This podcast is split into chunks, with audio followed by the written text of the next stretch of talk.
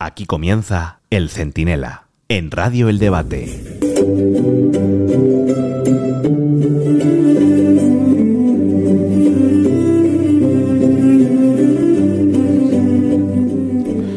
Vivimos en un país en el que Franco, nacido en el siglo XIX, es un problemón. Y también, pues Colón, Fray Junípero o Hernán Cortés, que malditos colonialistas.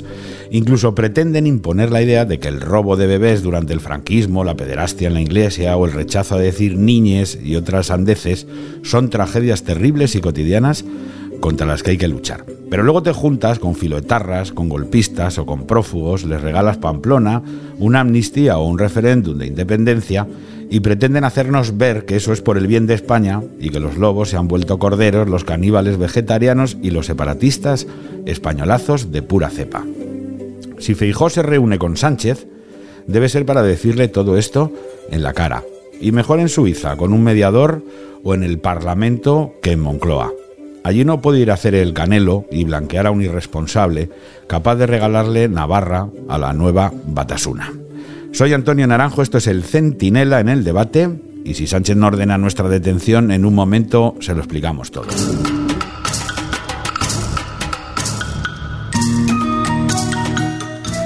Miren, podemos intentar echarle mucho perfume al estercolero, pero el estiércol siempre acaba oliendo. Y eso es lo que pasa con la política española gracias a un señor de nombre Pedro y de apellido Sánchez que decidió ser presidente a cualquier precio.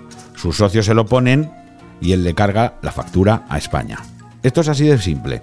Sánchez está comprando la presidencia con todo tipo de tropelías con efectos profundos y a largo plazo, que seguirán teniendo además consecuencias cuando él ya no esté. Esa será su herencia, un panorama económico devastador y un paisaje institucional pues casi lunar. ¿Que necesita los votos de Junts? Se aprueba una amnistía, se negocia en Suiza, se acepta un verificador internacional y se asume la negociación de un referéndum de independencia. ¿Que necesita los votos de Esquerra? Pues ya saben, bilateralidad, cupo catalán, condenación de la deuda y traspaso de las cercanías, mientras las de Madrid o las de Andalucía pues van de cráneo. Y claro, que necesita los votos de Batasuna 2.0, también conocida por Bildu, pues a ayudar a los etarras a salir pronto de la cárcel, a avanzar en las consultas de autodeterminación y a dejarles que conviertan Navarra en otra provincia de esa escaolería de cuyo nombre unos encapuchados ya saben lo que hicieron. Mataron a muchas personas y echaron a muchas más. Fíjense si esto no ha cambiado, que ayer mismo Arnaldo Tegui hablaba así, delante de cuatro etarras, ¿eh? de sus objetivos y de sus victorias sobre Sánchez. Nosotros y nosotras somos Movimiento de Liberación Nacional nosotras y nosotros defendemos un proyecto nacional para Euskal Herria. Y siempre dijimos que la primera hegemonía era la hegemonía de la cultura, la hegemonía de los valores, la hegemonía de los principios. Luego vendrán las hegemonías electorales. Bueno, ¿se puede decir más claro? Y además es que hay que recordar que lo decía, entre otros, delante de David Pla, que fue el último portavoz de ETA, y que ahora está en la dirección de Sortu, que es el partido que tiene colonizado a Bildu, o delante de Kubati, Kubati, este es el personaje que además de organizar casi todos los Ongi Torri, los actos de homenaje a los etarras cuando Marlaska le suelta y vuelven a su pueblo, es el que disparó físicamente a Yoyes, aquella activista, como decían ellos, aquella terrorista, en fin, que por salirse de la banda fue ejecutada en plena calle por uno de estos tibos que era eh, precisamente Cubate. Ayer estaba con Otegui, ¿no? Bueno, pues este es el escenario en el que hay que poner la cesión de Pamplona a Bildu. Y por eso Media Pamplona se echó ayer a la calle para protestar por el obsceno impuesto revolucionario que Otegui le puso a Sánchez. Así es como tenemos que llamarlo, ¿eh? Porque no son acuerdos razonables, son negocios oscuros para que a cambio de una presidencia, el presidente intervenido les ayude a destruir todo lo que puedan. Eso es lo de Pamplona, eso es lo de Navarra, eso es Waterloo, eso es Ginebra. No es que Sánchez quiera construir un país renovado desde una constitución reforzada, no. Lo que hace es asumir el chantaje de una colección de partidos minoritarios que no se han visto ni se verán en otra igual. Saben que no representan ni siquiera la mayoría de los vascos o de los catalanes, pero saben también que son imprescindibles para que un negligente con mucha ambición siga al frente del gobierno. Eso es todo. Por eso cometen la tropelía de dejar que el gobierno de Navarra dependa de Bildu. y ahora le dan el ayuntamiento de Pamplona, a sabiendas de que todo el proyecto de Bildu allí consiste en anexionar Navarra al País Vasco y a la vez separar al País Vasco de España. Es un procés, o proceso, o como lo quieran llamar. Un proceso nuevo, más que durante décadas llevó a unos pistoleros desalmados a matar a policías, a guardias civiles, a militares, a periodistas, a empresarios y hasta niños. Las armas callaron gracias al Estado de Derecho, pero los objetivos que perseguían con esas bombas están más vivos que nunca, gracias a un partido socialista irreconocible, o a lo mejor es muy reconocible. En fin, o no tanto, porque miren, desde 2018 Sánchez ha pactado lo mismo y con los mismos, aunque cada vez la factura sea más grande y su resistencia a abonarla más débil. En ese escenario, Sánchez quiere ver a Feijó, una reunión que, según Calviño, esta que regañaba a empresas por irse a los Países Bajos y que ahora se vaya perdiendo, en fin, el trasero a un puesto en Europa. Esto es, según ella, de primero de democracia. Cuando el presidente del gobierno llama a alguien para que venga a la Moncloa, se va. Y el señor Feijó ya está llegando tarde. Y es de primero de democracia y es de primero de educación. El presidente del gobierno llama a la Moncloa y se va. ¿Y por qué Nadia Bonita? ¿Por qué no llamas a Puigdemont? ¿Eh? En lugar de ir a verlo a Suiza, te le, le, llamas y le dices, Carlas, Carles, eh, Carlitos, como le llames, Charlie, porque ya tenéis mucha familiaridad. Vente a la Moncloa. ¿Eh? Ahí no, ahí no, ¿verdad? O sea, fijó sí, pero Puigdemont no. Mira, Bonita, de primero de democracia también es felicitar al ganador de las elecciones acudir a la ronda de contactos con el rey, que es lo que no hicieron tus socios, participar en la sesión de investidura, aunque sea la de Feijó, en lugar de mandar a este, a Oscar Puente de Madison, a que diga barbaridades. También es de primero de democracia no reunirse con nadie en Suiza y por supuesto es de primero de democracia no pactar nada con partidos que tienen a terroristas a los mandos. Miren, seguramente Feijó haga de tripas corazón y acabe yendo, ¿no? Esta reunión por aquello de que sigan de que alguien en España siga respetando las formas, pero si va, supongo, debe ser para decirle en sus narices que no cuente en nada con la oposición, salvo que rompa todos sus acuerdos con Bildu, con Junts, con Esquerra, y esté dispuesto a, a impulsar unos nuevos pactos de la Moncloa que sustituyan a los chanchullos de Ginebra. Pero vamos, ya sabemos la respuesta. Así que hay que preguntarse si Fijó tiene que ir o si tal vez pueda ausentarse para retratar a un personaje que en realidad prefiere un chantaje de Otegui a un acuerdo con el principal partido de la oposición. Hola, soy Santiago Bascal y quería mandar un abrazo a el centinela del debate y muy especialmente a su conductor, Antonio Naranjo. Un abrazo a todos. El centinela con Antonio Naranjo. Radio El Debate.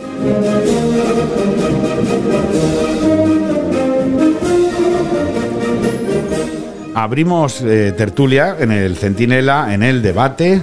Eh, ¿Preferís que le diga la Cámara de los Lores? Es como están los Lores, los profesores. Todo es un desastre, ¿eh? Estamos... Es lo- los comunes.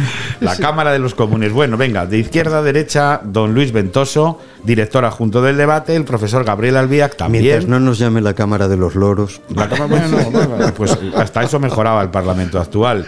Y también don Ramón Pérez Maura, director de opinión del debate. Un placer. Venga, la primera pregunta, muy rápido y eh, al centro de la diana. Eh, ¿Tiene que ir Feijo a ver a Sánchez a la Moncloa? ¿Sí o no? Primer titular y luego ya desarrollan ustedes lo que consideren. Yo creo que no. ¿Cree usted ¿Lo que no? desarrollo o lo dejamos para Ahí, y ahora vamos. No, no, No. Eh, rotundamente no. no, los tres no. Bueno, pues ya entonces dispara. Dani. ¿tú? Dani es nuestro técnico que siempre está impaciente. No, no, no. ya desarrollen ustedes. ¿Por qué? En ninguna circunstancia, con ninguna condición. A ver, eh, eh, tal y como son las circunstancias hoy, yo creo que no. No sé si pueden cambiar dentro de 15 días, entonces a lo mejor digo que sí.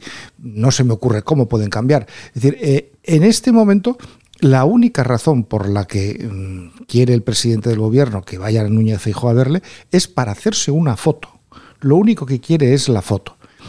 Eh, si no es capaz de detallar y negociar de qué van a hablar, ¿por qué vas a ir?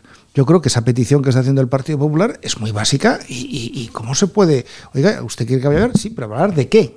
¿Qué es lo que tenemos que intercambiar? No parece que estén dispuestos. Lo único que se les ocurre hablar todo el tiempo es del Consejo General del Poder Judicial, que parece muy bien, no digo yo que no haya que hablarlo. Pero mm, aquí hay muchas cosas mucho más graves en este momento y mm, quien entra y sale de la Moncloa todos los días como Pedro por su casa, nunca mejor dicho, son, son los, los partidos que quieren romper el sistema y al final lo único que está buscando es esa foto con el partido principal, partido de la oposición y el partido más aferrado a la Constitución todavía, vigente no sé por cuánto tiempo.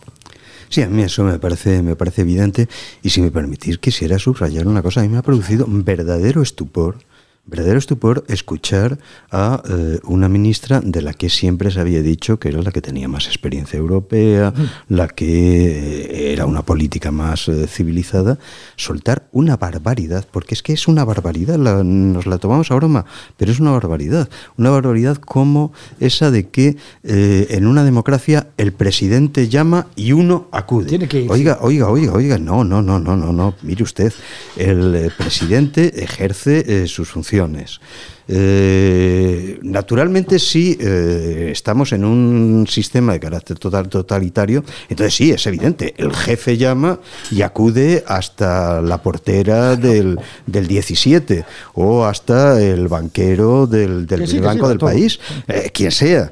Pero esa idea de que el presidente tiene la potestad de hacer venir a él quien sea.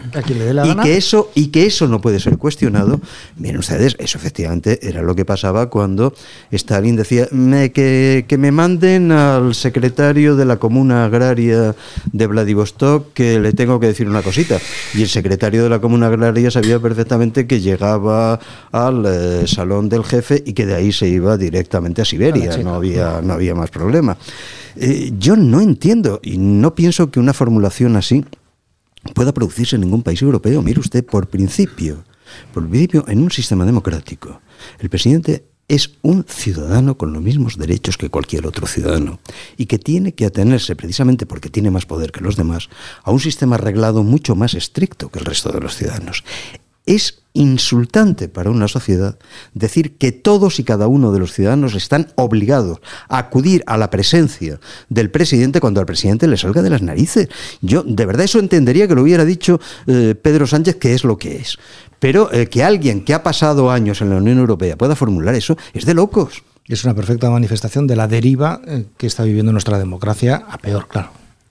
Yo creo que el PP sí va a ir a la reunión, estoy convencido porque tiene un complejo muy grande hacia la ola de opinión pública que crea la izquierda y sus medios y sus televisiones. Entonces eso yo creo que les va a llevar a la reunión.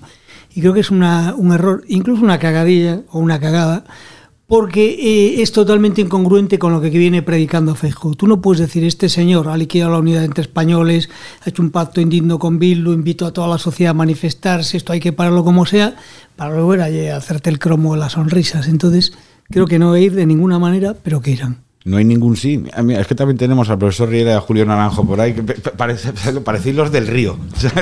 los dos están en un. Vamos, que se trata de que si decís que sí, eh, podéis hablar. Y si decís que no, que no habléis. Que ¿Hay alguien en la sala que piense que tiene que ir Feijó a ver al señor Sánchez? ¿Un sí o un no, profesor no, Riera? Para, en absoluto. ¿No? no tiene que ir. ¿Julio? Yo digo que sí. Venga, pues ha salido, ha salido Yo creo que sí, porque el, el, coste, quiero decir, todo el mundo damos por sentado que no va a ir. Pero mm, entendiéndolo desde una perspectiva de gestión del riesgo, creo que es preferible decir he ido, lo he intentado por el bien del país y no obstante este señor se retrata. Pero, pero, es que dices, ¿el coste de qué? A ver, ¿cuántos votos le va a dar a Feijó ir a ver a Sánchez? ¿Para quién habla? Feijó tiene que cambiar el mantra. Feijó perdió las elecciones desde el punto de vista de que no logró la mayoría absoluta porque no asumió la situación en la que está España. Se puso a hablar del IVA de los alimentos cuando España está en una disyuntiva de que se está creando un sistema Erdogan con una brasa fiscal impresionante y es una situación gravísima. Entonces no hay lugar a, acercamiento alguno y todo votante natural de Fijo le rechina que vaya a hacer la foto y por contra no va a pescar un solo votante más del PSOE. No se puede seguir el PP haciendo elucubraciones mentales de que vamos a me, me permitís que haga una, no puede ser un partido socialdemócrata. Me permitís que haga una pequeña distinción porque creo que estáis hablando de cosas distintas, porque son dos preguntas distintas. La pregunta es ¿va a ir?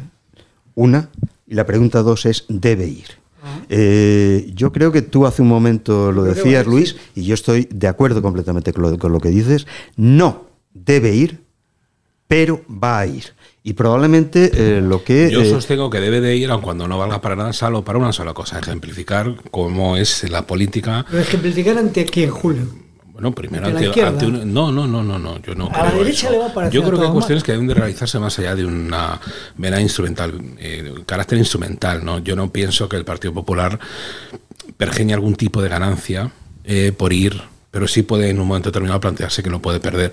Porque además aquí de lo que se trata es de ejemplificar, en mi opinión, es una opinión personal, eh, una forma de entender la política. Tenemos un presidente del gobierno que ha levantado un muro y que tiene un lenguaje confrontativo con la mitad, como mínimo, la mitad de un país.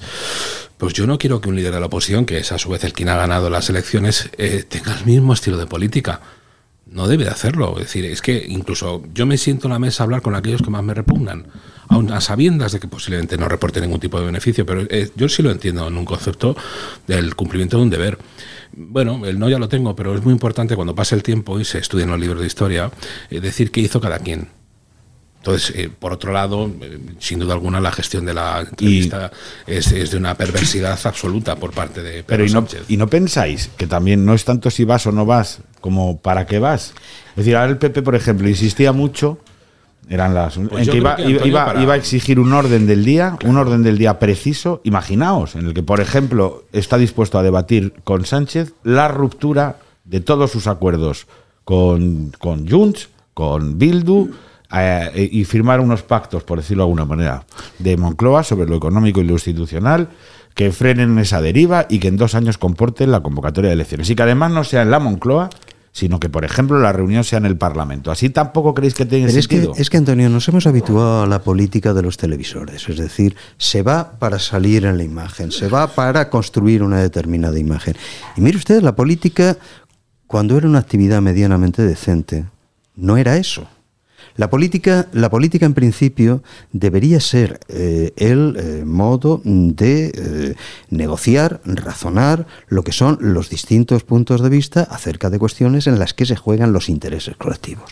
Naturalmente, si un gobierno propone una reunión a la oposición o a quien sea, lo primero que tiene que hacer es dar un programa para que quien vaya ahí sepa que no va para salir en la cámara de televisión, no va para salir en la cámara fotográfica, sino para plantearse este, este, este y el otro de los grandes problemas del país. Y si este, este y el otro le parecen realmente los grandes problemas del país, va, y si le parece que está incompleto, propone un eh, programa de eh, discusión ampliado, entra, eh, sale, introduce más cuestiones o las quita.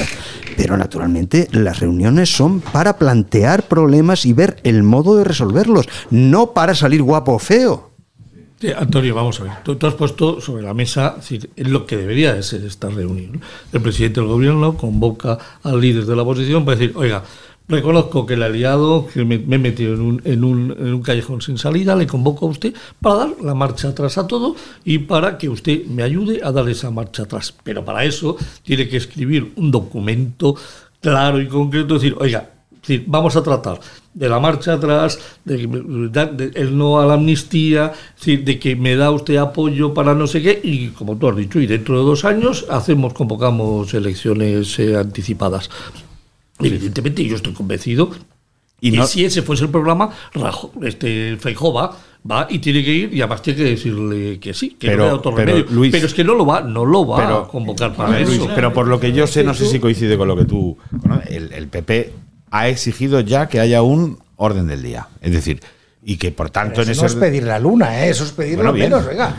Usted venga a verme que vamos a hablar de, de X, Y o Z. No, lo digo porque si en ¿Cómo ese orden del día. Dice, no, no, venga usted a que nos hagamos la foto. Pero a ver, Bueno, lo- si lo, yo lo que intento es convenceros de que a lo mejor sí tiene sentido. Yo estoy en esto más de acuerdo con Julio, en, en una, en un- claro, en un- con unas condiciones determinadas. Es decir, si hay un orden del día A y B, ese orden del día se eh, eh, elabora entre las partes, que yo creo que eso es lo que hará que no haya reunión al final, porque no va a aceptar el Partido Socialista nada de lo que el PP considera que tiene que ir en ese orden del día, pero en esa hipótesis lo mismo sí tendría sentido, ¿no, Luis? Sí, sí, estamos Hombre, cayendo, claro. estamos cayendo todos como pajaritos. Nosotros mismos, hablando de esto y escribiendo esto, que yo he escrito esto, está creciendo una cortina de humo. Ha aprobado la amnistía la semana pasada y ha pasado totalmente tapadillo. Consiguieron poner en el marco de la conversación eh, lo de Abascal, de que ha cogido tal. El día de, de que se aprobó la ley de amnistía, los medios y la sociedad española estaban con Abascal y los pies de Sánchez. Y esto es la segunda parte de la cortina de humo, no hay que ir a nada. El entusiasmo del país, de la ministra Calviño por la reunión, lo dice todo. Será muy pipiolo, Feijóo, si va a esa reunión. Si te está diciendo Calviño, por favor, la reunión, te está diciendo el país, hay que ir a la reunión, qué horror no ir a la reunión, no vayas a la reunión. Tu público no quiere que vayas a la reunión. Tú no eres del PSOE, no existe el PSOE bueno, nunca vas a pescar votantes en la izquierda. Olvídate de toda esa milonga. Trabaja para los tuyos y por echar este señor. Y la reunión no es una reunión si no tiene un programa, si es que es básico. Los políticos discuten de algo si realmente no son una panda de majaderos. Pero quieren una foto. Quieren lo que tú has dicho, Claro, quieren no, la fotito y la fotito blanquea, porque la fotito blanquea, porque salen los dos juntitos y entonces queda bonito y le blanquea. Pues la fotito que se la saque con domingo- Almodóvar. El domingo me manifiesto en Pamplona y el lunes me hago fotos con él ahí dándole la mano. Dios. Yo tengo que decir que discrepo de todos vosotros. ¿eh? Bien. Os admiro, os respeto y os quiero mucho. Pero creo que estáis siguiendo la misma política hooligan dictada por un presidente del gobierno. No, es no, decir, no, hay, es hay que cosas- estamos en una situación hooligan. Sin duda. Si tú estás diciendo que este señor, como está diciendo Feijóo y el PP, que es un autócrata que está minando la democracia española, no puedes tener no puentes con él en las este momento. obligaciones inherentes a los cargos que ocupan imponen, en mi opinión, la obligación de comparecer, de, es decir, hasta la extenuación, buscar puentes de desarrollo. Y luego, por otro lado, yo creo que presuponéis una imagen excesivamente bisoña de, de, de Feijóo. Quiero decir, yo, yo sí sostengo que, y además creo firmemente en ello, que uno tiene que ir a negociar hasta la puerta del infierno, con independencia de que el resultado lo anticipe si crees que efectivamente no vais a ir en ningún lado. Lo importante, en mi, en mi opinión, es que frente a tu electorado, no frente a una foto, que esta política de este gobierno es, fin, muy tuitera. Es importante haber cumplido con los deberes inherentes al cargo que uno asume. Y este presidente del gobierno se caracteriza precisamente por lo contrario. Hace lo que le sale el fandango y no cumple con las Pues obligaciones. espera, espera, espera. Que de esto es que tiene razón, tenéis razón todos y no, lo- o no te ninguno. Venga, está bien. No, pero- Tienes razón todos, pero la tengo hay, yo. hay una cosa en la que sí que es verdad. Es verdad que vamos a hablar más de otras cosas. Con lo cual, de este asunto, vamos a hablar de Navarra. De hecho, de este asunto, don Ramón, ponga usted el, el broche, de oro. No, lo- yo vuelvo a lo que he dicho al principio y habéis repetido varios. Eh, aquí esta, esta reunión no tiene más sentido que la foto. No va a negociar nada. Él ha dicho, él, el presidente del gobierno, ha dicho reiteradamente que aquí la prioridad es evitar que la derecha gobierne. Esa es la única razón de ser de este gobierno. Si la prioridad es esa, no va a pactar absolutamente nada con ellos porque tiene suficientes votos por el otro lado para seguir sacando adelante lo que él quiere sacar. Entonces, sinceramente, Sí, querido Ramón, ¿no os parece excesivamente bisoño por nuestra parte pensar que no obstante asiste a la reunión eh, sin conocer todos esos datos y esos detalles? Por supuesto, yo creo que el mensaje tiene que ser el de sabiendo con quién me enfrento y sabiendo con quién me siento. No obstante, yo he hecho todo lo que está en mi mano. Feijóo, Feijóo lo que pasa es que como antiguo votante de Felipe González, que es, sigue teniendo una ilusión ahí, un espejismo de que existe un PSOE bueno y de que el PSOE reconvertir con el PSOE no hay que hablar de nada. El PSOE hoy es el mayor problema de España. No, es que no hay este PSOE. Eh, eh, y no es- ese es otro error. pero este gusta, PSOE no. esto. Este PSOE es el que en el 34 reventó la República. Este PSOE es el, el récord Guinness de corrupción y este PSOE es que el que ya con Zapatero decreta el cordón sanitario. Es decir, este PSOE Entonces, es el partido PSOE de, es el partido de Sánchez. Realmente, yo a veces tengo la impresión de que cuando seguimos hablando de PSOE cometimos un cierto anacronismo. Eh, Sánchez, según entró en el partido, lo primero que hizo fue depurar todo el aparato del partido. El aparato del partido. bueno, y está en Zapatero ya hizo una parte del no, no, trabajo, no, ¿eh? pero lo que hizo lo que hizo Sánchez según llegó fue no dejar ni uno. En estos momentos el aparato del partido son eh, funcionarios eh, al servicio de, de Sánchez, asalariados con de un look de socialdemócrata noruego, con ese y tal, y no, Eso, eso no me lo dice usted. Entonces, ni, parti- ni Partido Socialista Radical ni Socialdemócrata ni narices, es el partido de Sánchez, punto. Por eso, mira, mira, menos mal que os he dicho, a ver, la última palabra de esto la tiene que decir don Ramón. Que, que- ahí siguen todos cargando, ahí y todos siguen- cacareando. Así que ahora seguimos. Venga, dame un segundo y volvemos con Navarra. Buenos días, soy Isabel Díaz Ayuso. Quiero enviar un fuerte abrazo a todos los oyentes del Centinela, así como a Antonio Naranjo y a todos los lectores y al gran equipo que compone el debate, para seguir desde la opinión, desde la reflexión, analizando y mejorando nuestro gran país y la actualidad política. Muchas gracias a todos. Estás escuchando El Centinela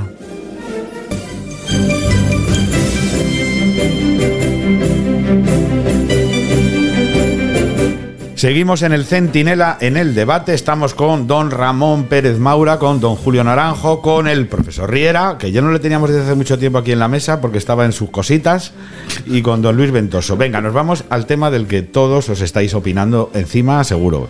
Que Navarra. Esto a mí, yo, claro, creo que hemos escrito todos y hemos opinado todos sobre esto y, y en algo coincidimos, es en la preocupación y las consecuencias eh, que va a tener. A ti este domingo se te veía especialmente dolido, Ramón, y en la columna que escribiste se reflejaba.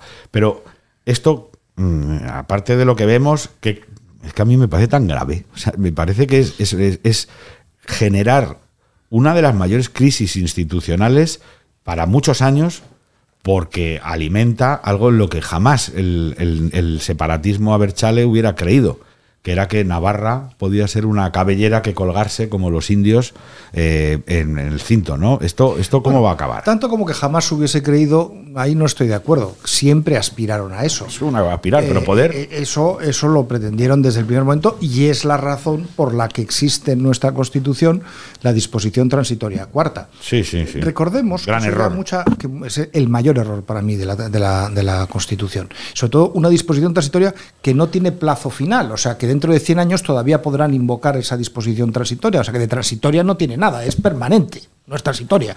Pero eh, recordemos ahora, que ya a mucha gente se le ha olvidado, que durante el principio de nuestra democracia, las elecciones del 77, las del 79, creo que incluso las del 82, pero no estoy completamente seguro, el Partido Socialista de Euskadi incluía Navarra.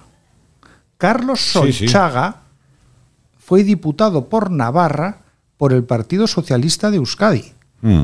Eh, después, el Partido Socialista se dio cuenta que para poder ganar las elecciones autonómicas en Navarra en 1984, presentó al Partido Socialista de Navarra y ganó Gabriel Urralburu, que fue presidente 8 o 10 años y acabó en la cárcel. gran, corrupto. Y acabó en la cárcel, que venía de ser un sacerdote. Corrupto gran reserva. Sí, sí, que se había ido a la vida laica para acabar en la cárcel. Pero bueno, ese, dato a estos efectos es irrelevante. Pues casi, casi se le echa de menos al lado de pues la, casi, de la casi comparado con lo que hay ahora, echamos Don Gabriel. al, al, bueno de Urralburu. Pero eh, ese error de que que la culpa fue de UCD, que fue quien cedió, hmm. ante el PNV, que fue quien lo promovía. Pero que al final el Partido Socialista de Euskadi estaba completamente de acuerdo, porque era la línea la que habían jugado ellos. Ese error que afectaba al principal partido de la oposición, al partido de gobierno y al que en ese momento era incuestionablemente el primer partido en el País Vasco, es un error de los más graves de nuestra, de nuestra Constitución y todavía estamos pagando el pato porque Ahora mismo no. Yo no creo que en este momento, en esta legislatura, el, eh, se atrevan a activar. Los, independentistas vascos se atrevan a pedir ese proceso que implica un referéndum en Navarra para buscar la, la adhesión al País Vasco, no se atreven porque todavía no les dan los números. Saben que en este momento no ganarían. Pero mm, una vez que lo, que lo pidan, ¿Cómo vas a decir que no? Si esto está en la Constitución, esto es perfectamente constitucional. ¿Quién te va a decir que esto es un ataque? No, no es un ataque nada. Disposición transitoria cuarta.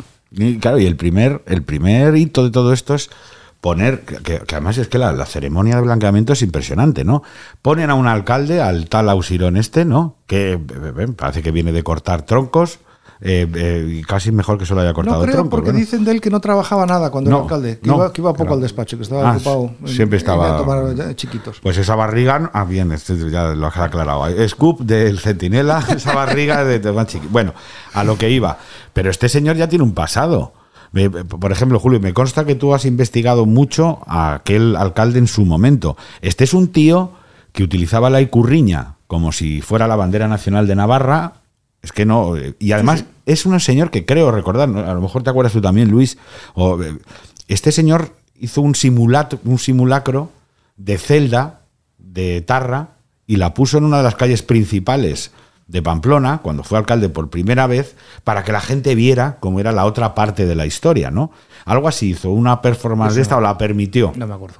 Vamos, que es un, es un señor de estos que a los payasos aberchales estos famosos que, que han estado tan de moda son es capaz de hacerle concejal de cultura y de, y de derechos humanos, ¿no? De, de Pamplona. Entonces, claro, ¿qué se puede esperar de un alcalde con esa vitola y que además ya cuando estuvo allí hizo cosas? Es así, ¿no? Este tío utilizaba la icurriña como si fuese la sábana de, de vamos, de taparse los pies y la cabeza en la cama. Bueno, yo recuerdo que con ocasión del San- de los Sanfermines eh, hubo un problema serio con la Icurriña, pero es verdad que en aquel momento tanto la abogacía del Estado como la delegación de gobierno ejercían sus competencias. Esto no va a pasar ahora. Es decir, Gobernaba el PP, quieres decir, en aquel momento. eh, mm, sí, Co- correcto, sí, pero Rajoy. bueno, es que yo, yo quizá tengo una concepción un poco decimonónica. Al final la administración general es algo diferente al Estado y al gobierno, en definitiva, ¿no? Bueno, cada vez menos, ¿eh? Pero claro, esta política que de folclore que yo creo que va a introducir el nuevo alcalde vía moción de censura, que es un mecanismo perfectamente legal y legítimo, no obstante, se va a teñir de un folclore absoluto. Ya lo veréis, las calles van a ser reutilizadas, los espacios públicos, ya está pasando en algunos otros lugares, ¿no? Eh, con ocasión de las víctimas y del enaltecimiento de los terroristas, los homenajes, que dicen, no, es que penalmente la Audiencia Nacional dicta siempre que esto, ya, ya, pero mire usted, hay una ley ordinaria que establece clarísimamente que no se pueden hacer homenajes eh, en, en Claro. detrimento del honor de las víctimas, ¿no? Pero bueno, yo, yo creo que lo que va a venir en Pamplona va a ser, eh, sin duda alguna, muy folclórico. Y, y, y Luis, ¿y tú, eh, que estuviste ayer muy este- pendiente de la Sí. manifestación, A mí la ¿cómo la va a digerir eh, Pamplona esto? Me pareció muy interesante porque es como por primera vez ver que los del otro lado salen a la calle. Porque allí el problema que ha habido es que históricamente se les ha regalado todo. El- Mm. esto al final no le queremos llamar las cosas por su nombre, pero aquí hay dos opciones. O hay nacionalismo español, nos guste llamarle así o no, o hay otros nacionalismos. Entonces el nacionalismo español, por un purito de Franco, no sé qué, no sé cuánto, ha dejado de hacer su trabajo. Entonces no se dio la guerra cultural. Y ha estado todos estos años, yo estudié en los años 80 en Pamplona y ya la calle era de ellos. En los años siendo- 80 ya lo veías. Siguió así. siendo de ellos toda la vida. El día que yo me casé en Pamplona había una manifestación enorme, todo el centro cortado, unos pelotazos de la leche, una tal, y era... Pa' porque sí- felicitarte. No, no, No. no, podía ser, pero no. Pues era que se estaba haciendo el parking de la Plaza del Castillo, una obra que ha quedado de maravilla, que es Mm. muy divertido al final la historia, y es que siguieron excavando y entonces se encontraron en los, el sepulcro, las tumbas de cinco o seis guerreros musulmanes. Entonces se caía el mito vascuno de tal, inmediatamente parking avanti, Sí. se tapó y se acabó de así, ¿no? Eh, dándole ellos- patas a la- ellos no, no, monos al arcén. ellos no paran. Han metido el lenchero hasta en la sopa. Pamplona, que habla, Sí. en Pamplona habla el diario, en vasco, el 2,7% de la población. Es decir, se habla más en inglés. Pero, han trabajado todo el día. Y en la otra parte no ha trabajado nada. Y luego ya la majadería de competir en las elecciones con cuatro partidos de derecha, ¿en qué cabeza cabe? Claro. Porque también luego, ahora lloramos, pero que las elecciones también hay que ganarlas como Dios manda. Claro. Eh, al hilo de lo que está diciendo Luis, y he oído en las últimas horas alguna información un poco confusa al respecto, eh, el- eh, yo no sé cuando gobernaba Unión del Pueblo Navarro eh, cuánto tiempo y cuánta ayuda le daba al, al vascuence o no. Lo que sí sé en contra de lo que he oído en las últimas horas es que cuando Luis y yo estábamos estudiando en Pamplona, yo bajaba Con el rey Sancho, ¿no? Ya- casi con el Sancho. Yo bajaba a clase por, cruzando por Iturrama, por Fuente del Hierro, por la calle Fuente del Hierro, y ahí, mientras yo estaba viviendo en, en Iturrama, vi construir una Icastola que era mucho más grande que mi colegio La Salle de Sí, Santander, sí, donde yo había estudiado, y gobernaba el PSOE, ¿eh? Mm. gobernaba Gabriel Urralburu. O sea, esto de que fue UPN quien puso esto en marcha, No. miente, miente. Antes de UPN gobernó el PSOE de Urralburu y esa gigantesca eh, eh, Icastola, que, que vamos... Bueno, pero UPN, Ramón, tampoco ha Bueno, hecho... yo, yo no sé, lo que digo es que eso no se puso en marcha con UPN. Quiere decir que Eso se puso en marcha con el PSOE. Bien, pero que UPN, eh, la última legislatura, ha hecho de pagafantas de una manera muy clara. O sea, se ha dejado engañar por Santos Cerdán, el mismo que va a negociar a Ginebra con Puigdemont, es el que negociaba con UPN en Navarra. ¿Y cuál ha sido el resultado de eso? Dos diputados espléndidos, Sergio Sayas y Carlos García de Enero, considerados tránsfugas por UPN, hoy están felizmente en el Congreso con el Partido Popular, y UPN no gobierna Navarra después de haber ganado las elecciones y encima ha perdido Pamplona.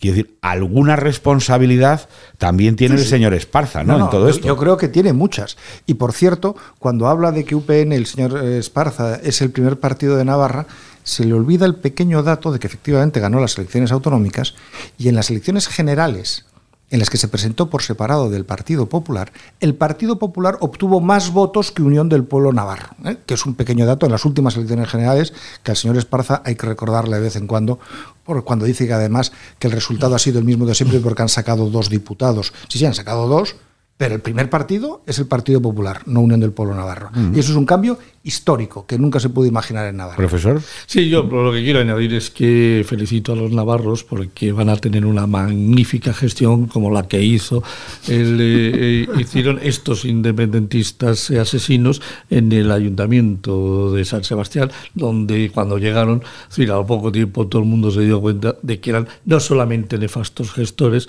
sino eran unos grandes trincadores del, del pecunio público. Y bueno, pues eh, les felicito porque hoy van a tener lo que alguno se merece.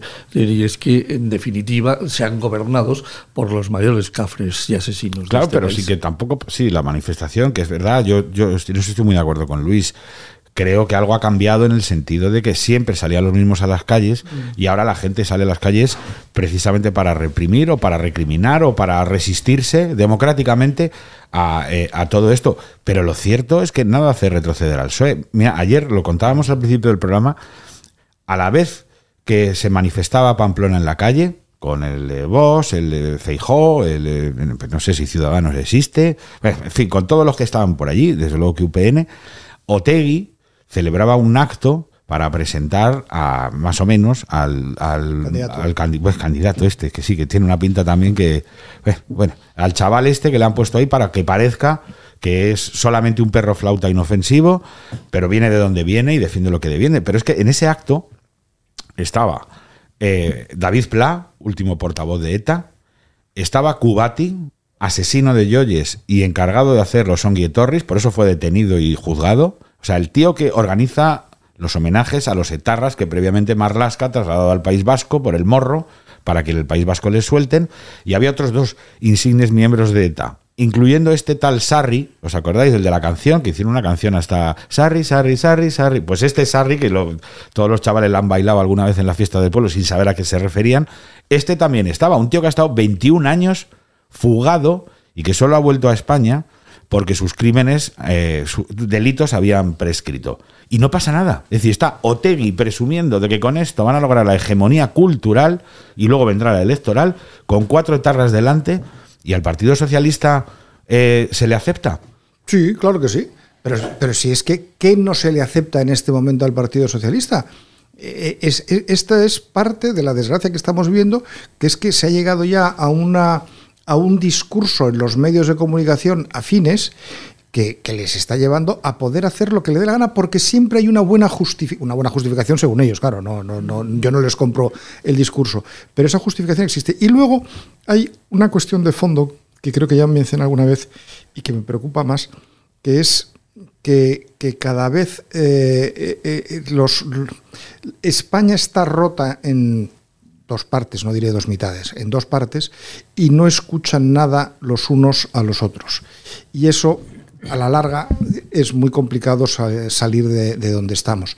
Eh, los, que, los que van cambiando de opinión es más por... mm, por desencanto ante lo que promueven los suyos que por entusiasmo hacia la alternativa que están proponiendo otros. Es decir, los votos que esté perdiendo el PSOE en este momento, más que porque sus votantes escuchen a Feijóo o escuchen a Bascal, es porque no se pueden creer a dónde les está llevando el secretario general del Partido Socialista. Yo creo que el, PSOE está sacando todo adelante sin problema alguno. La semana pasada aprobaron la ley de amnistía. ¿Qué ha pasado en España? Salimos aquí con un micrófono en el centro de Madrid el viernes pasado, compañeros Daniel y su equipo, y preguntaron a la gente, centro de Madrid, de la mitad de los que interpelamos "Ah, es que esto la amnistía tampoco pasa nada, qué importancia tiene, porque nos olvidamos del factor medular de la política española, que son las televisiones. ¿Por qué ganaba Feijóo cuatro mayorías absolutas en Galicia? Porque tenía una televisión autonómica barriendo para él, esa es la verdad, como todas las televisiones autonómicas, con una cuota de pantalla del 14%, 12 y tal, líder total, tenía una radio gallega con una audiencia también excelente, tenía todos los periódicos de la comunidad, la realidad, como toda la comunidad de subvencionados, con las paginitas estas de Galicia muy bonita con todos los gallegos, y esto es lo que funciona. ¿Qué pasa en el panorama español? Pongámonos que en las elecciones anteriores hubiese concurrido el PP con una televisión llamada Las Seis, donde de- desde el alba hasta la noche están diciendo que Sánchez es lo peor, más una televisión pública potentísima, pues habría ganado las elecciones con el gorro. Y mientras no salga esa gran tele de derechas que algún empresario tendrá que hacer, porque es un negocio, porque hay una demanda, pues seguiremos con esto. Sí, yo siempre lo digo. La, de hecho, es un mérito broma. que el resultado que saca la derecha. La sexta facha, ¿no? Algo así. O sea, un título, un nombre moderado. Que para orientar, que para la gente orientar lo al, al entienda, ¿no? Como, te, vamos, sí, como sí. te lo van a decir igual que todo el mundo sepa a qué juegas, ¿no? Ya me lo vas a decir tú, ya lo pongo yo, la sexta facha, pero es- es- tienes toda la razón, es decir, al final lo que más opinión pública conforma es la televisión porque es lo que de más fácil digestión. Es verdad que las ideas yo creo que las asientan los periódicos. Y, y luego hay mucho miedo, pero- Antonio. Los, tú vas a muchas tertulias de televisión. Los tertulianos que van, se supone, por cuota de que no están conformes con las políticas de la izquierda, son de una timidez impresionante. Están ahí como pidiendo perdón. Uy, voy a hacer media crítica, cuidado. Oasis como esto de aquí que estamos haciendo ahora, es que no existe. Bueno, yo A mí esta persona, este día una persona llegada a mí, fijaos el régimen de ya de preocupante en el que vivimos, hice un artículo riéndome un poquillo de la realidad, de cómo ha enchufado a su hermano el presidente del gobierno con el Instituto bueno, de Música de. Badajoz. Sí, Es sí. una cosa increíble. Increíble también que no haya tenido más eco. Increíble, En otros medios, digo. Y, y me dijo una llegada, me dijo, oye Luis, coño, ten cuidado, es que esta gente no piensas que te puede mandar una inspección de Hacienda o perjudicarte en tu vida de algún modo. La gente ya está Mm. en esas dinámicas, es que es muy preocupante. Yo, ese comentario que acaba de hacer yo también ya se lo he oído a mucha gente. ¿eh? O sea, lo de las advertencias es, mira, ahora están en la pelea, pero cuando pase la pelea y más o menos se asiente todo esto, ojo a cómo van a actuar, que la represión no será siempre a la luz de pública, que es que a ti te buscan las cosquillas con no sé qué, a ti te mando la inspección del trabajo, a ti te mando la de Hacienda, a ti te mando no sé cuántos, en fin. Vamos a ver, Luis, no tengas ninguna duda de que hoy ya hay presiones por detrás sobre mucha gente que recibe llamadas de diferentes tipos con amenazas claras y concretas. Esto está pasando en estos momentos. Lo que pasa es que nadie, es decir, quiere eh, ponerse al frente de decir, oiga, no, que es ¿Pero que- qué tipo de llamadas? Empresas, profesor? te refieres. no, no, empresas y personas. Y- y personas. Y personas. Empresas y personas. Es decir, a- yo conozco a muchos economistas del área liberal es decir, que han sufrido. es decir, y aquí hay un economista que escribe, que es José María Rotellar, que denunció directamente es decir, que había sido, es decir, en una comida le habían dicho que tuviese cuidado, es decir, que que parase.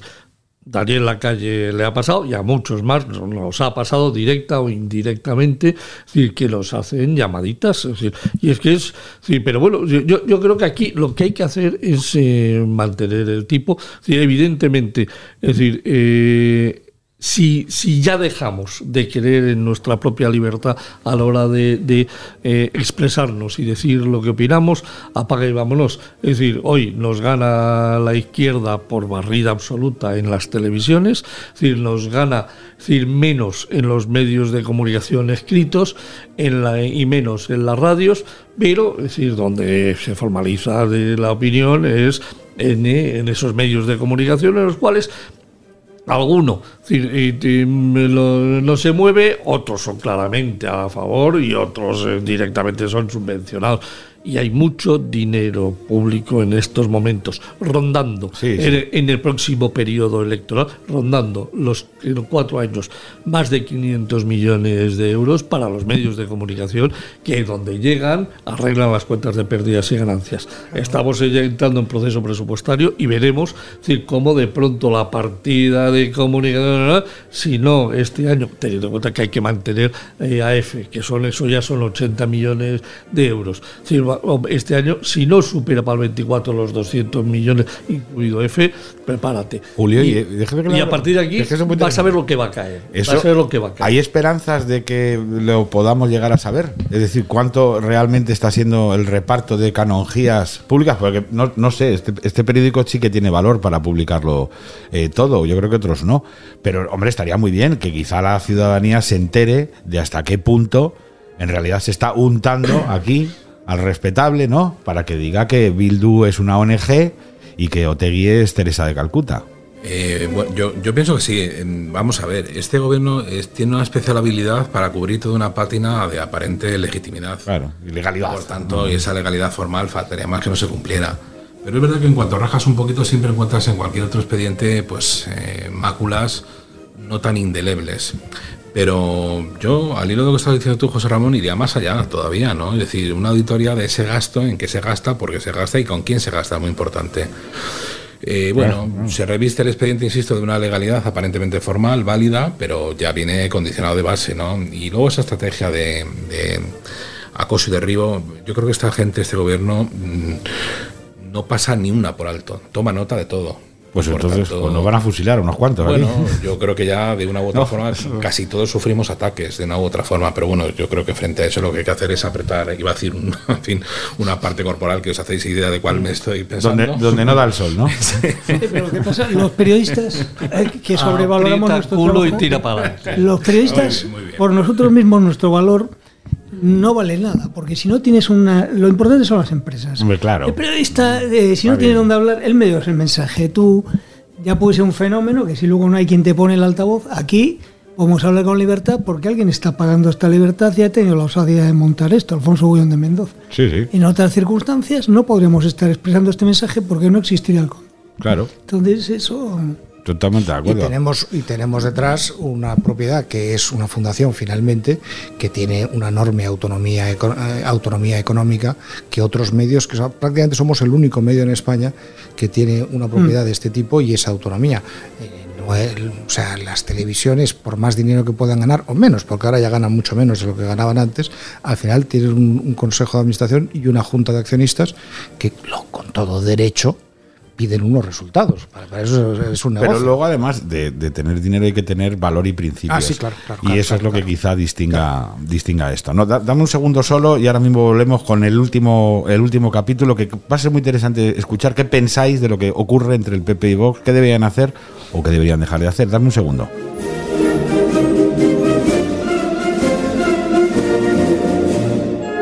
Buenos días, soy Esperanza Aguirre y quiero mandar un saludo a todos los oyentes de Radio Centinela. Vais a estar con Antonio Naranjo, que os va a divertir, os va a ilustrar y os va a informar. Un abrazo muy fuerte a todos. Estás escuchando El Centinela en Radio El Debate.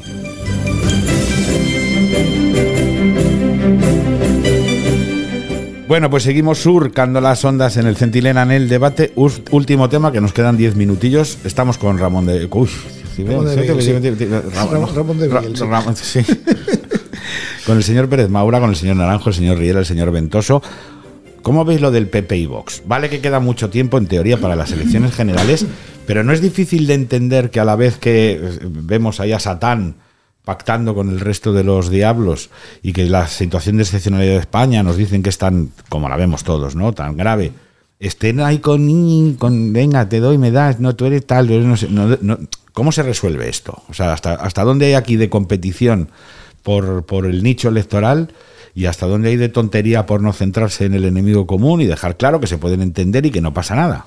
¿No tenías una pregunta un poco más fastidiada? Para Sí, ya, ya- ya lo entiendo. Además- es, curioso cómo se irritan, ¿no? Eh, En cuanto dices cualquier cosa, los seguidores de unos o de No. otros, sobre todo los de Vox, hay que decirlo. No hay más que ver los comentarios a nuestras columnas todos los días. O sea, Todos es, días, una catarata. lo- lo- Somos unos blandos y unos eh, exacto, colaboracionistas. Sí, y- sí. Ah, otra Bueno, cosa. o sea, lo que, lo que es evidente es que como no se puede ganar unas elecciones la derecha en España, es haciendo una campaña como la que se hizo en las elecciones generales, que llevó al resultado que llevó, porque después de las elecciones municipales y autonómicas no había una estrategia clara de qué es lo que se quería hacer. Se hacía una cosa en Valencia, otra cosa en Extremadura, otra cosa en Murcia, en fin, aquello era una catástrofe. Y lo menos que hay que hacer es sentarse a definir claramente cuál es la relación entre dos partidos que saben que se necesitan hoy por hoy. Saben que se necesitan para poder gobernar en el gobierno de la nación en su momento y desde luego en los sitios donde están gobernando conjuntamente en este minuto. Así que, mm, guste o no guste, se tienen que sentar y llegar a puntos de encuentro y a puntos de discrepancia, que si estuvieran de acuerdo todos serían un solo partido, que es lo que sería mejor para España. Pero bueno, eso parece claro que por ahora no va a ocurrir. Mm. Sí, oh, yo sí, antes de entrar en esto, quiero decirte solamente una cosa. Es decir, la publicidad, sí, del tema anterior, la publicidad está cayendo de forma dramática, se la está llevando Google, se la está llevando otros medios y otros sistemas de publicidad. Por lo tanto, cada vez es más necesario para las televisiones las publicidad institucional. Y por lo tanto esos cientos de millones que van a caer a las televisiones son los que les van a arreglar la cuenta de pérdidas y ganancias que decía Ramón que es lo que quieren los consejos de administración. Entrando en materia de si se tienen que entender por supuesto que se tienen que entender. Y además lo que deberían de hacer es meterse y encerrarse en un lugar es los dos con sus equipos, los dos eh, actos cargos de, los dos partidos y decir, vamos a ver, ¿cuál es la estrategia que tenemos que seguir? no lleguemos a un acuerdo y a partir de aquí cada uno defenderá sus propios intereses, pero la base más importante es que es defender España. Si es que en estos momentos lo que hay que hacer es defender este país del ataque y el acoso que está recibiendo por parte del presidente del gobierno, del partido decir, que gestiona este gobierno, decir, que lo que quiere es cargárselo como sea. Es decir, y además lo hace francamente bien decir, para dividir a los dos partidos de la derecha para que estén todos los días abofetadas. Es decir, si tu enemigo hace todo lo posible para dividirte y tú encima caes en la trampa, pues evidentemente tienes un grave problema. Es decir, que seguiremos haciendo el ridículo permanente. La derecha, en lugar de entenderse y hacer un frente común para eh, atacar a quien, quien es el auténtico responsable de esta barbaridad que está pasando en este país, si en lugar de eso se dedica a darse bofetadas, pues chico, pues es decir, totalmente de acuerdo con, el profesor Riera. El, el sábado a la noche tuve una fiesta, un querido amigo, y había un señor que era un profesional insigne, creo que era del mundo de las notarías, estas cosas y tal, y hablando con él de política dijo una cosa que me llamó la atención, me quedé pensando y dije, joder, dijo, tío, yo voto al PP porque soy de Vox. es que es cierto, eh, es que eh, lo que está pasando es que en nombre de unos valores supremos que se consideran los absolutos y tal, lo que se consigue en la práctica es que mande Sánchez, porque nos pongamos como nos pongamos, la aritmética no sale, los dos partidos no salen. De hecho, eh, cuando gana mi ley, es porque el partido de Macri en la segunda vuelta dice todos con Milei. En cambio aquí llegamos al absurdo de que sabes que no va a rascar eh, uno de los dos en el País Vasco Navarra, oye, hagan una lista conjunta. Esto lo sabía Berlusconi de memoria. Cuando compartía en sitios publicados, buscaba un acuerdo con Fini y tal, montaba una lista única. Que lo de aquí es pegarse y luego ya. La semana de la ley de amnistía, estar con las pullitas de que si la derecha cobarde, la derecha palente, por favor. Todo el día. Lo de la derecha cobarde es permanente. Julio. Yo, no sé si os acordáis eh, de la película que ya Los Inmortales del año 85, 86. Solo puede quedar uno. Solo ¿De, puede qué, quedar ¿De qué uno. año? Del 85, Ah, bueno, 88. vale, vale. creo, No, no, no creo. no, es que mi querido hermano sabe que yo con un determinado número soy muy dado a Ah, hacer rimas. es una rima, en fin. pues Eh, vamos, eh, eh. Ya estaban, juventud, ya estaban las juventudes socialistas en Ya estaba. Julio en la Estoy Ronda venido con su Solidaria. O Javier teoría, Despaz, ahí. penaliza terriblemente. No, decía que este presidente del gobierno lo que ha hecho ha sido establecer y potenciar hasta la locura esa política de solo puede quedar uno. Mm, Bueno, por sacar conclusiones positivas de alguna forma provisionales, eso sí, yo creo que tanto PP como Vox, si algo han demostrado es que tienen un electorado muy diferente. Han ido perfilando su proyecto, ambos muy defendibles, en mi opinión, y llamados a entenderse. Eh, es posible, yo no sé si es posible o no, es necesario sin duda alguna, porque mientras tanto se está desvencijando el país, mientras nos liamos a tortas en unos sitios sí y en otros también, como muy bien decías tú, cuando pasa lo que pasa. Pero yo no creo que tampoco sea, el parecer mayoritario. Otra cosa es que la ocupación del discurso público y publicado sea ese precisamente, ¿no? Abascal es terrible, es malísimo. Mm. Mientras usted está negociando con quien está negociando y el tío que Sí. portaba el, el- el- el féretro de un compañero asesinado es ahora el mayor eh, mamporrero de este gobierno, ¿no? Eh, Por tanto, sí existe eso, pero yo no creo que el panorama público responda a eso, pero es un país muy polarizado. Entonces, Pero eh, en la línea de lo que tú estás diciendo, a más a más, eh, yo creo que hoy por hoy es necesario, más allá de que sería idóneo que hubiera un único partido que representara todo el centro y la derecha, yo creo que hoy por hoy es muy necesario porque el discurso de muchos de esos votantes de Vox que vemos en los comentarios que nos hacen a nuestros artículos en el debate, es completamente incompatible con intentar atraerte votos de la izquierda en este momento. Y vamos, yo veo cómo se descalifica incluso a personajes como Alfonso Guerra o Felipe González en, en los momentos en que les hacemos un pequeño elogio por haber plantado cara a su partido y la reacción de muchos que son en torno de votantes de Vox, estos son culpables de todo, la culpa, bueno, yo no sé si son culpables de todo, a lo mejor sí, pero en cualquier caso, si el culpable de todo cambia de bando, habrá que alegrarse, no eh, pegarle un guantazo por haberse cambiado de bando, digo yo. Totalmente de acuerdo. Bueno, pues es que, pues es que eso requiere de un discurso que es complementario del de Vox. No, no, es, no es el mismo discurso, es complementario, es distinto. Ramón, tienes toda la razón, pero vamos a ver, a mí el votante de Vox recalcitrante, que acosa, es decir, a cualquier comentario con respecto a Felipe Guerra, etcétera, etcétera, o Nicolás Redondo, es decir, a mí no me preocupa eso. Lo que me preocupa es que institucionalmente, es decir, la el presidente y el máximo responsable de Vox y el, el presidente y el máximo responsable del PP no se sienten a Sí, dialogar. sí, y, totalmente de y- y acuerdo. además, es decir, en sus cúpulas, es decir, que quieren líneas de comunicación en la cual el ahí un determinado señor X, Y y Z que lleva la economía del Partido Popular y X, Y y Z que lleva la economía de Vox y que se sienten a dialogar, porque en cuanto, en cuanto se sienten y dialoguen, Pero- eh, van a encontrar líneas comunes Pero de ¿Qué, qué hizo. Fraga? ¿Por qué llegó alguna vez a gobernar la derecha? Porque reunificó todo. Yo me atrevo a a, hacer aquí una pregunta. ¿Y qué le pasaría a Vox, vamos a hacer un poco de política ficción, si la líder del PP fuese Ayuso? Bueno, sí, no, Pues eso no lo sabemos. Eso, es no. una- eso- ahora, Porque te quiero... también la crecida de Vox ha tenido mucho que ver con los perfiles que se han puesto. ¿Cuál ha sido la posición del Partido Popular en toda la importantísima batalla contra la ingeniería social de Sánchez, que es un capítulo enorme? Oye, somos de los seis países únicos del mundo donde los sanitarios públicos matan a las personas. La ley de eutanasia, que aquí vemos como normal, es una barbaridad en el planeta Tierra. La vuelta que se le dio al aborto, todo este mundo, Partido Popular, mm, habría que ver con otro Partido Popular qué pasaría con Vox. Claro. Es un tema también. Pero yo, yo creo que más allá de ucronías, que es muy interesante lo que tú planteas, eh, los electorados están muy definidos. Es decir, el margen Están de... muy definidos porque... Pensemos en los últimos resultados de las últimas elecciones. Es decir, Vox, que mantiene un electorado importante, ha tenido una minoración considerable y este es un dato objetivo. ¿vale? Pero eso representa un electorado que tiene ahí Pero consolidado. ¿cuál era la diferencia real? ¿Cuál era la diferencia del Partido Popular de Soraya Sáenz de Santa María con el PSOE de Felipe González? Yo me dicen, di cinco diferencias, no, no las encuentro. Entonces esa es es la razón del nacimiento de Vox, que es que hay un momento en que el Partido Popular con Mariano Rajoy deja de ser un partido conservador para convertirse en un partido de gestión pura. Una que no sea socialdemocracia que me decías antes que yo soy socialdemócrata. Le dejó un camino, pero ese me camino ido también puede tener una En, en- en cualquier caso, también quiero recordar respecto a una cosa que has mencionado antes, Luis, que cuando tú dices que, que Fraga unió a todo, Mm. bien, sí, sí, pero con un pequeño matiz nada más. Eso todo, ese todo que unió Fraga, cuando tú miras su PDP, su Partido Demócrata Popular Democristiano y su Partido Liberal, cabían todos ellos en un taxi. Sí, ¿eh? O sea, ahí no había nadie. Mm. Mientras que Vox es un partido real, que ha nacido desde abajo y que tiene por lo que tenga en cada momento, pero Y además los el- otros no tenían, el no tenían nada. y el electorado potencial de Vox yo creo que está definido y por tanto eh, seguramente en, el, en, el- en la estrategia seguida por el Partido Popular esté en la búsqueda de ese votante de izquierdas que no está conforme con eso, que existe sin duda alguna, ¿no? en, en rebañar votos y yo creo que los electorados de ambos partidos se han perfilado perfectamente.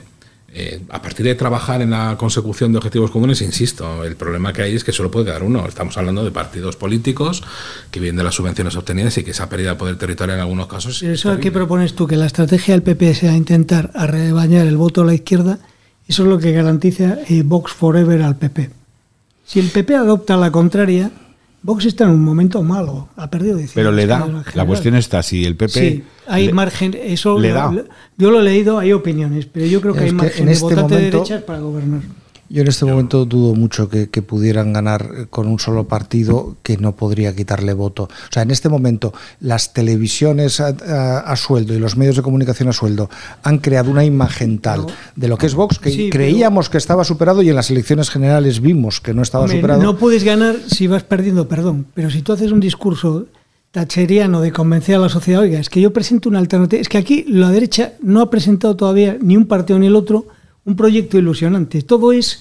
Sánchez es un horror, pero aquí no hay ese espíritu que le gustaba al profesor Riera, de un dirigente político diciendo, como decía yo quiero un país de propietarios, de emprendedores, conmigo le va a ir bien. Eso no, no. Acabas de dar en el kit de la cuestión. Es todo en, triste. ¿no? Efectivamente, es decir, lo, lo, que tenemos en estos momentos es una tristeza absoluta desde el punto de vista ideológico, es decir, de, a la hora de plantear, a la hora de plantear, es decir, que, que, cuál es nuestra alternativa política. Yo tengo ganas de que cualquiera de los dos partidos de la derecha me digan cuál es su plan, su plan desde el punto de vista social, desde el punto de vista económico y desde el punto de vista de cómo van a afrontar lo que nos espera para cambiar el país. ¿qué país queremos? ¿Dónde queremos ser? ¿Qué queremos ser de mayores? Es que yo no sé qué, me, qué dicen ninguno de mis dos partidos de la derecha. ¿Qué queremos ser de mayores? ¿Dónde queremos estar y qué posición queremos ocupar? Yo se lo pregunto y todavía sigo esperando la respuesta. No sé qué quieren que sea España dentro de los próximos 20 años.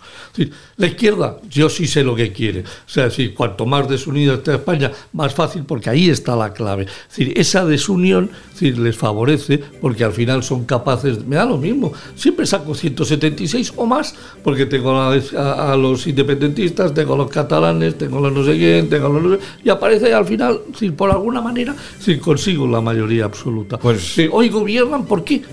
Porque Sánchez ha dicho que lo que no quiere es que gobierne la derecha. Y resulta que eh, se, lo han creído todos los partidos de la oposición, que es donde deberían de estar, y resulta que están gobernando. Y esa es la realidad. La derecha necesita aclararse y, de, y, manifestar y definir claramente cuál es su papel y qué quieren que sea España. Si lo definen bien. Quedó claro. Que nos visita también el director del debate, don Vieito Rubido, y ahora hacemos la última del broche de oro con usted, pero una última palabra, don Ramón, don Julio, de todo esto. Si tuvieseis que hacer un resumen de la vida, ¿con qué os quedaríais? ¿Algún mensaje esperanzador, navideño, o nos sumergimos definitivamente en las tinieblas de, de la historia?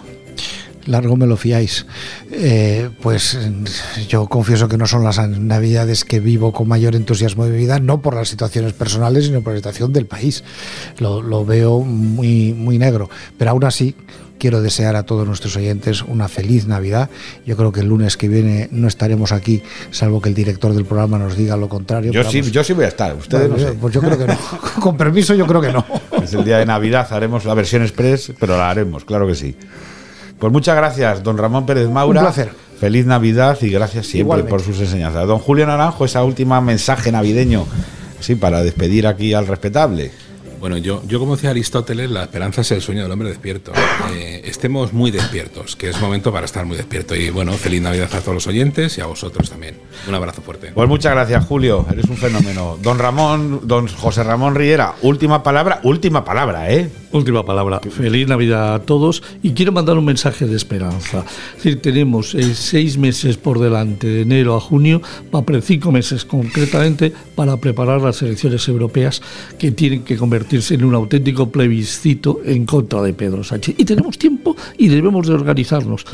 Y por lo tanto, feliz Navidad a todos y poneros las pilas para en el 2024, en el 9 de junio, derrocar de, a los que tenemos eh, están en estos momentos en el gobierno a través de las urnas y a través de las elecciones. Siempre.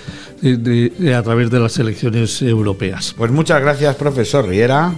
Muchas gracias y feliz Navidad también. Volvemos enseguida.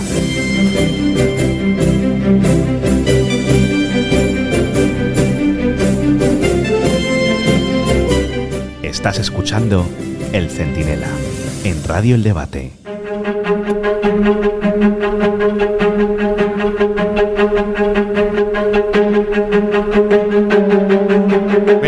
Ya al final del Centinela en el debate. Nos acompaña, qué lujo, el director del debate, don Vieito Rubido. que va a poner el broche de oro. Nos quedan dos minutos, director, porque eh, esto va por tiempo, ¿no? Nos pusieron el taxímetro y ya, ya se tiene que bajar. Pero díganos con, la eh, precisión que le caracteriza, a ver si somos capaces de resumir las tres cosas gordas del día con su opinión. La primera la hemos hablado ahora. Navarra, ¿es un problema, es un problemón o es un problemilla? No, es un problema muy grave. Eh, porque problemón ya no me gusta, pero es un problema muy grave porque eh, es la demostración de que Sánchez no tiene un proyecto de unidad para España, de que ha decidido entregarse a las manos de los etarras, porque Bildu, eh, nos pongamos como nos pongamos, son los herederos de ETA, y la euskaldiniz- de un territorio que históricamente nunca tuvo nada que ver con el País Vasco, como es Navarra, que fue incluso reino de Navarra, y ya lo de menos es la alcaldía de Pamplona, que siendo grave eh, es la demostración de que tiene un plan oculto y un proyecto eh, no, no explicitado eh, con los batasunos, con los bilduetarras. La segunda, que también es muy importante, eh, a tu opinión, Beito, eh, en tu opinión, ¿debe ir Feijó a verse con Pedro Sánchez? Si no, ¿con qué condiciones? Co- Normalmente debería ir, normalmente. En las condiciones actuales no. Es decir, en, en condiciones normales eh, yo creo que las- los encuentros entre el presidente y el jefe de la oposición, mm, yo creo que no, no- no hay que darle más importancia. Tampoco ir o no ir para mí en el día de hoy es una cuestión trascendente. Pero vamos, a mí basta que una señora como la señora Calviño ayer hubiese dicho, si el presidente llama, se va, pues no. No, en democracia el encuentro entre el presidente y el jefe de la oposición es normal. Las imposiciones del presidente a cualquier otra persona, no. Y yo ahora mismo, eh, decir, mire, tenía previsto ir, pero como he escuchado a la señora Calviño imponérmelo, no voy. ¿Y en alguna condición si se te ocurre que fuera? Sí, con un orden del día. Con Sí, una- hombre, eso por supuesto. Conociendo a Pedro Sánchez tienes que ir desde el principio con todas las precauciones. La primera de ellas, un orden del día, para que después no diga él, como es un mentiroso, porque es un mentiroso. Es decir, que, lo tremendo es que en España, mira, a- en el Reino Unido a, a Boris Johnson mentir le costó el, el puesto. En tanto, en el, tanto a Reagan en su día con el, el Iran Gate eh, como, como a como a Clinton, todo lo que se planteaba era ¿mintió o no mintió? Y a Nixon lo echaron básicamente Por mintió. mentir. sí. Aquí llevan mintiendo toda la vida no ocurre nada. Así que con un mentiroso tienes que ir con todas las cautelas. Y la última, señor director. Pepe y Vox. ¿Tenemos un problema? ¿No lo tenemos? ¿Qué tienen que hacer? PP y Vox tienen que plantearse un gran acuerdo. Eh, lo que pasa es que yo creo que hay más dificultades, me da la impresión, por parte de Vox que por parte del PP. Siendo, más, siendo el, protagonista más pequeño, es el que más dificultades pone. Eh, a mí me parece que hay cuestiones del discurso de Vox que son muy interesantes y que se podían asumir, pero creo que hay un talante en Vox que debería corregir.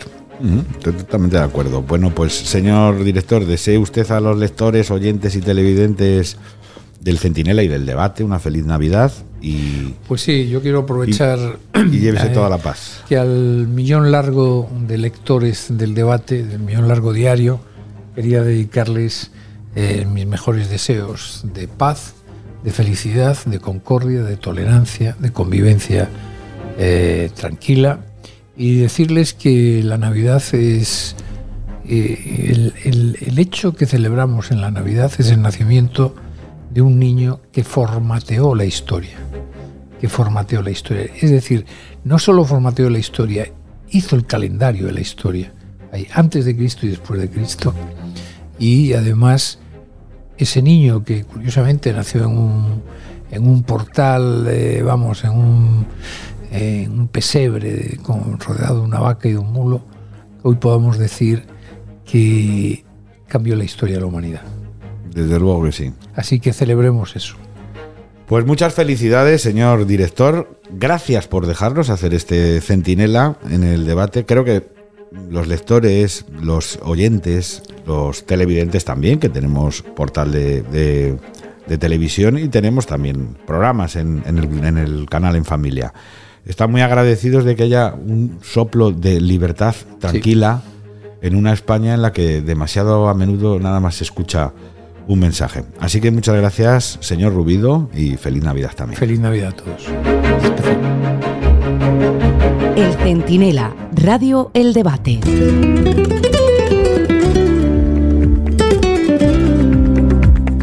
Que nos vamos. Miren, yo me voy a despedir hasta, bueno, saben que tendremos muchos Centinelas Press durante toda la Navidad y la versión long play, claro, volverá sin ningún eh, problema en enero. Así que me voy a despedir deseándoles lo mejor, aunque también soy de los que teme lo peor. Pero miren, si podemos añadir una gotita de tranquilidad al asunto, si podemos reducir un poco la crispación sin renunciar a la contundencia de fondo y a la contundencia de los principios, pues no está mal para marcharnos de Navidad, ¿verdad? No hay que confundir el ruido ¿eh? con la contundencia, igual que no hay que confundir la mala educación con el arrojo. Se puede decir todo y se debe decir de todo, pero no se puede decir de cualquier manera. Muchas gracias por estar ahí y seguimos, ya lo sabes, siempre lo digo, las 24 horas del día, los 7 días de la semana, las 52 semanas del año, aquí en el debate, el periódico que se lee, se escucha y se ve. Hasta siempre.